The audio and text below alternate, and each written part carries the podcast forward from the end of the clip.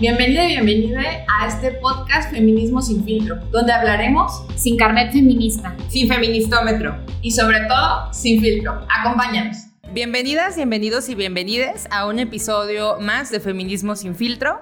El día de hoy vamos a hablar sobre la sobreexigencia femenina en todos los ámbitos de nuestra vida y creo que tenemos mucho que decir porque justo veníamos haciendo catarsis en el carro de todo lo que nos ha pasado en estas semanas Así que tenemos una agradable charla, debate, discusión de todas las cosas que a nosotras como mujeres se nos exige, pero no solo eso, se nos exige que se haga de forma perfecta. Y para empezar, hay que hablar de la exigencia de ser mujeres. Y es que los estereotipos de género nos, nos ponen ciertas características que no necesariamente pertenecen a las mujeres.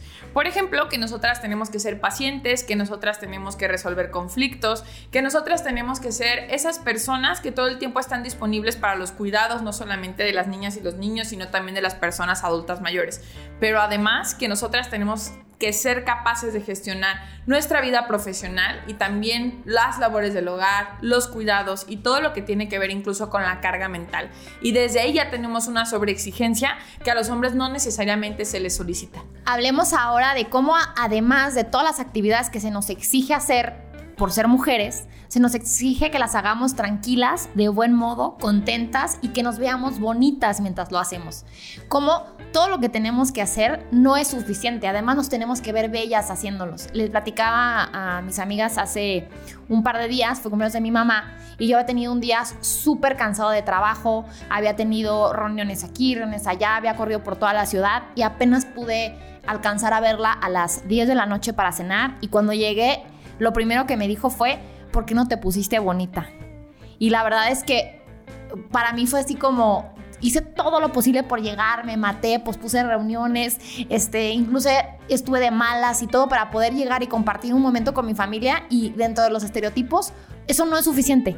No es suficiente que vayas, que convivas, que compartas después de todas las actividades que tenemos las mujeres, sino además lo tienes que hacer viéndote bonita. El otro día platicaba con mi terapeuta justamente de cómo las mujeres tenemos prohibido equivocarnos. O sea, de hecho, le decía que me parecía muy grave que en el ámbito en donde nosotras nos desarrollamos o nos desenvolvemos, hay muchas mujeres que son anuladas de la vida pública o de la vida política o de la vida del ejercicio del poder, por ejemplo, por la maternidad, ¿no? Porque ya no son igual de eficientes o no son calificadas igual de eficientes porque evidentemente la repartición de las labores en los hogares no termina de ser equitativa nunca y siempre recae sobre las mujeres. Entonces, la maternidad en muchas ocasiones, y claro que creo que hay excepciones a la norma, bla, bla, bla, pero en muchas ocasiones, en la mayoría de las ocasiones, termina por disminuir el tiempo que las mujeres teníamos para dedicarle, por ejemplo, al espacio público, ¿no?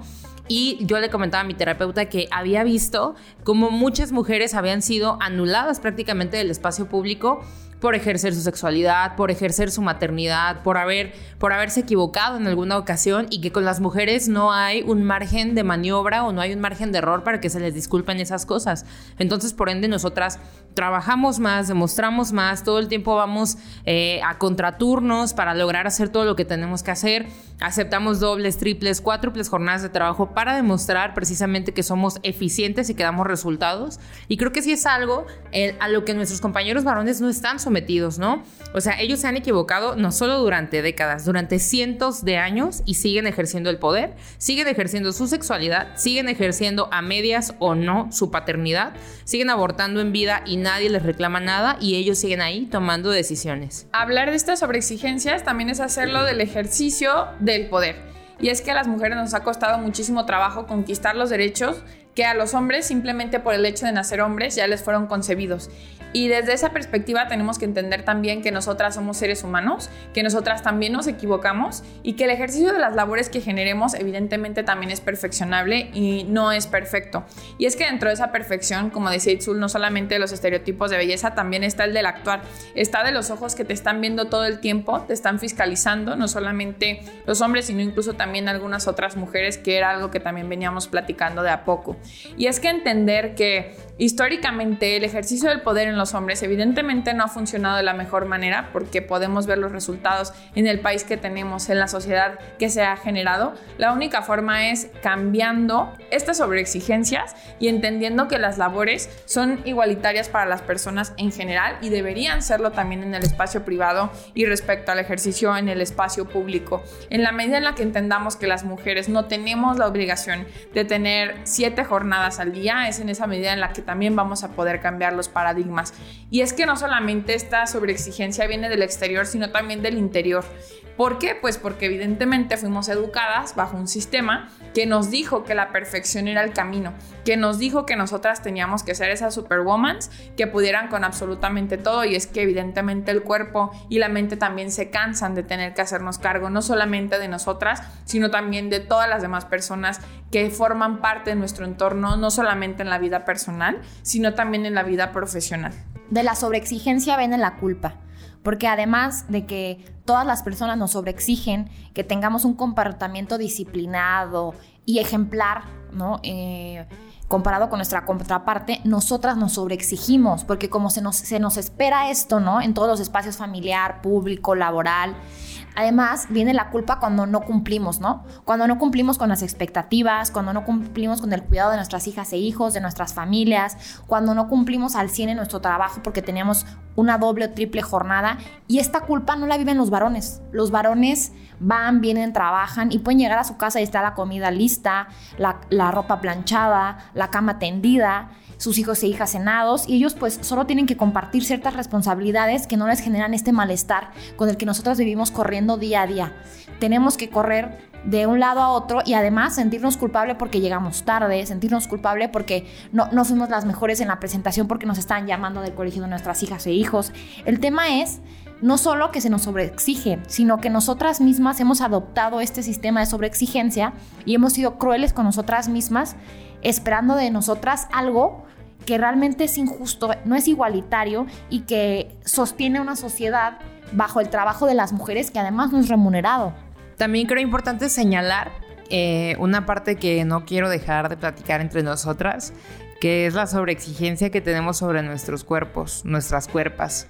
Creo que a veces somos sumamente violentas en la forma en que incluso nosotras mismas pues nos torturamos con estos modelos de belleza que son casi inalcanzables, ¿no? O sea, las redes sociales han puesto a nuestro alcance una serie de estereotipos de género, de estereotipos de cuerpos que justamente nos hacen perseguirlos de manera inalcanzable, estar sometidas a tratamientos dolorosísimos o que nos quitan incluso mucho tiempo, ¿no? O sea, yo decía, ¿cómo puedo perder tanto tiempo este, peinándome, maquillándome, viéndome casi perfecta? Para que sea bien aceptada en el espacio donde coexisto con las demás personas. Pero no es solo una percepción que yo tenía de cómo tenía que verme o lo que tenía que hacer para verme bien, sino que de verdad, como dice Itzul, la gente espera eso de las mujeres, ¿no? O sea, esperan que se vean bien, que sean impecables, que sean educadas, que siempre se vean alineadas. O sea, hay una serie de exigencias en todos los espacios que ocupamos, en los que vivimos, donde coexistimos con nuestros pares en donde de verdad se pretende que las mujeres sean perfectas. Y no solo eso, o sea, nosotras no lo creemos y vivimos con la tortura de que así tiene que ser, no importa el número de cirugías, de intervenciones faciales, de cosas que tengamos que pasar para alcanzar ese estándar. Y al final sí, es algo que deseamos porque obviamente culturalmente ya está implementado en nosotras y no digo que por ejemplo yo nunca lo vaya a hacer porque entonces estaría siendo también incongruente con mis deseos de seguir ese modelo que claro que me conquistan. Pero sí creo que en la medida en que dejemos de ser criadas para ser bonitas, vamos a cambiar la percepción que tenemos de nosotras mismas y vamos a amar nuestros cuerpos y vamos de, dejar de llevarlos al límite en todos los aspectos. Y, y ese tiempo probablemente se lo dedicaríamos al autocuidado, al descanso, a compartir con las personas con las que amamos. O sea, sí creo que incluso nuestro tiempo hay una redistribución extraña de cuánto tiempo le dedicamos a la sobreexigencia femenina en cuanto a los cuerpos, a su aceptación y a los estereotipos que nos han ido conquistando poco a poco. Creo que hablar de esta sobreexigencia también es necesario hablar de las diferencias que tenemos las mujeres respecto a los hombres. Y es que estas exigencias no solamente existen en el espacio privado, sino también incluso en la forma en la que nosotras nos tenemos que vestir para poder ocupar el espacio público, para poder subirnos al transporte, incluso como decíamos con Andrea, que es una amiga que ya nos acompañó, que ustedes ya escucharon en alguno de los capítulos, como todo lo que implica ser una damita, ¿no? Porque un hombre te escucha decir una mala palabra, una grosería, y entonces, ¿cómo? ¿Así hablas? ¿Cómo con esa boca comes? Porque hasta eso nos es sobreexigido que nosotras no digamos ciertas cosas, que nosotras nos comportemos, entre comillas, como el formato de damas que alguien inventó y que seguramente quien lo inventó era hombre, ¿no? Era un hombre que podía hacer absolutamente todo lo que quisiera, ¿no? Y eso de verdad me parece bastante grave y debemos de dejar de sobreexigir que las mujeres sean perfectas incluso en la manera en la que se expresan, en lo que deciden decir, en las palabras que eligen eh, pronunciar y que deberíamos de tener la libertad de poder hacerlo. Yo quiero retomar ya para cerrar eh, mi participación hoy dos cosas que dijeron una Valeria y una Cristina. ¿no? Valeria hablaba del tema de la sobreexigencia con nuestras cuerpos y nuestras caras, ¿no? Porque también el tema ya de las cirugías, de las inyecciones, del botox, del y que queremos aclarar que no es que estemos en contra en sí de los procedimientos estéticos, sino de dónde viene este deseo de las mujeres de verse perfectas, de no envejecer, de permanecer bonitas. Y en la marcha yo vi el 8 de marzo un cartel que decía que las mujeres que morían por los trastornos alimenticios también eran víctimas del patriarcado. Se las mandé a Valeria y Cristina y le decía, qué fuerte. O sea, claro que sé que el tema de los estereotipos de nuestros cuerpos nos afecta profundamente, pero nunca había relacionado la muerte de estas mujeres con el patriarcado, porque a ver, el patriarcado no habla de los varones, ¿no? O sea, solamente, sino de esta estructura, de este sistema entonces, ¿cómo? Claro, la belleza nos ha impactado, los estereotipos de belleza occidental nos ha impactado a tal grado que hemos llevado nuestros cuerpos al límite, a un grado insospechado de salud.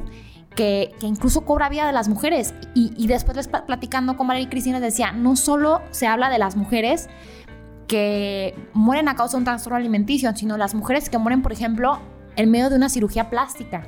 Porque además todo el tema de las cirugías plásticas se ha vuelto un negocio la belleza de las mujeres, un negocio lucrar con el embellecimiento estético de un estereotipo de los cuerpos de las mujeres, ¿no? Qué grave es esto, o sea, cómo mujeres en todo el mundo ahorran para operarse, operarnos, me incluyo, ¿no? a todas las mujeres, cómo caemos en este estereotipo y, y no lo juzgo, o sea, y no sé si algún día, este yo voy a vivir varias experiencias de eso y no pasa nada, sino lo que pasa es por qué tenemos ese deseo, ¿no? ¿De dónde viene ese deseo de encajar en este, en este estereotipo de belleza o de dónde viene esta necesidad de modificar nuestros cuerpos? de acuerdo a un estándar que alguien, que como dice Cristina, seguramente fue un varón, lo, impulso, lo impuso, ¿no? Y en el tema de la participación política, justo eh, esta parte de la anulación de las mujeres por, el tema de la maternidad. Hay un estudio que le hizo el Instituto Electoral y de Participación Ciudadana aquí en Jalisco que hablaba de una brecha que tienen las mujeres en su participación política en un grupo de edad. O sea, las mujeres participan en política como de los 18 a los 35 años más o menos, más menos, obviamente menos mujeres que hombres. Y después dejan de participar como 15 años, o sea, hay, hay una brecha eh, eh, etaria y, vuelven a participar o regresan, las que regresan, que son muchas menos de las que participaban, como a los 45, 50.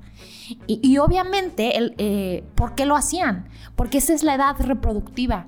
¿No? Las mujeres tienen hijos e hijas, se desaparecen de la vida pública por estas cuestiones de que son anuladas, porque hay una sobreexigencia de las mujeres y como ya están experimentando la maternidad y no hay un trabajo de los cuidados igualitarios, entonces son desaparecidas de la vida pública. Y cuando regresan es cuando sus hijas e hijos ya tienen una edad suficiente para ser pues valga la redundancia, autosuficientes, entonces pretenden regresar a la vida pública, pero ¿cómo lo van a hacer? Si siguen teniendo la sobreexigencia, ya no son igual de bonitas y de jóvenes, como también se exige en la vida pública y política, ¿no? Y además, obviamente los varones con los que ellas empezaron a hacer política hace 15 años ya son senadores, gobernadores, diputados federales y, y han asumido el poder en, estos, en estas cúpulas donde ellas ya no van a poder ingresar. ¿Por qué? Porque se perdieron 15 años de la vida pública. Porque esos años, ¿quién se los va a recuperar? Entonces, si, si bien decidimos muchos de nosotros y es una decisión personalísima dedicarnos al cuidado de hijas e hijos, también el costo que esto tiene para nuestras carreras, la sobreexigencia de elegir uno u otro y de que se nos cuestione, ¿por qué eliges la maternidad? O ¿por qué no cuidas a tus hijos? ¿Por qué tus hijos tienen una guardería? El caso es que cualquiera de las decisiones que tomamos las mujeres está sobreanalizada, sobreexigida y de, cualquier forma no quedamos bien. Que si te operas porque eres la que está operada, que si no te operas porque no te ayudas, que si cuidas a tus hijos porque los cuidas, que si participas en política porque no estás en tu casa. El punto es que siempre hay una exigencia para que hagamos las cosas de acuerdo a un estándar que no sabemos quién, pero volvemos a decir, deducimos que fue un hombre o, o unos hombres y la estructura patriarcal en la que vivimos establecieron para que las mujeres vivan la vida según nos han dicho que la debemos de vivir. Yo quiero cerrar eh, este, eh, o mi participación en este capítulo diciendo que, bueno, más bien, los últimos capítulos he cerrado como compromisos que hago yo, o sea, conmigo misma, y creo que uno de mis compromisos es sumamente responsable, o sea, ser consciente de las cosas que les digo a mis amigas, a mis pares, a las personas con las que convivo, porque no quisiera ser yo esa persona que de frente a ellas les exijo cosas, ¿no? O les sobreexijo cosas, porque yo misma soy muy violenta con mi persona, sobreexigiéndome cosas o llevando mi cuerpo al límite, y creo que eso es algo que replicamos de manera inconsciente con nuestras amigas, con nuestras mamás, con nuestras hermanas, y es algo que me gustaría dejar de hacer creo que empezar a cuestionarnos a nosotras mismas puede ser el gran paso para disminuir esta sobreexigencia. O sea, obviamente es un proceso evolutivo, es un, es un proceso gradual,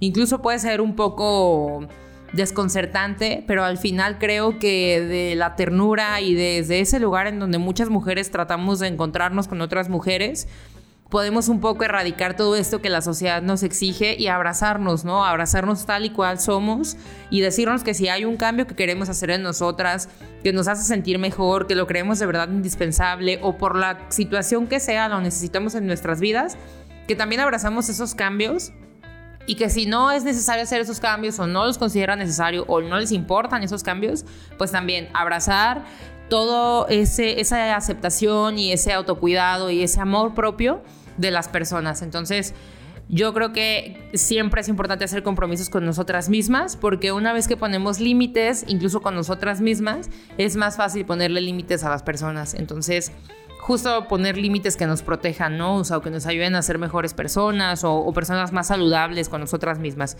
Entonces, pues esa es como mi última reflexión. Y creo que no puedo dejar de mencionar que los trastornos alimenticios merecen, sí o sí, una charla con un especialista aquí en Feminismo sin filtro. Queremos agradecerles mucho por escucharnos una semana más. Yo concluyo estas ideas con que, en primer lugar, el amor propio es de lo más relevante. ¿Por qué? Porque la sobreexigencia justamente también nace de aquellas cosas que nosotras pensamos que no podemos hacer bien, de que no somos capaces de poder ver nuestras virtudes, nuestras cualidades y que además nos enseñaron a que nunca es suficiente. Así que creo que esa frase y en general ese tipo de pensamiento sobre la suficiencia, si nosotras realmente somos suficientes para alguien, primero tendríamos que replantearnos ese concepto en nuestro interior para que podamos entender y saber que la suficiencia no viene del exterior, sino más bien de la paz interior con nosotras, con lo que hacemos, con nuestros cuerpos, con la forma en la que nos desarrollamos y la sobreexigencia también va a cambiar en la forma en la que nosotras vivamos eh, las maneras en las que nos amemos. Entonces creo que mi invitación para el día de hoy es justamente esa, que la sobreexigencia no haga que lleguemos al límite en cualquier ámbito de nuestra vida personal y profesional. Nos vemos en el próximo capítulo de Feminismo sin filtro. Gracias por ser parte de Feminismo sin filtro. Nos vemos todos los miércoles por Spotify. Síguenos en Twitter como Feminismo sin fil, en Instagram y en Facebook como Feminismo sin filtro.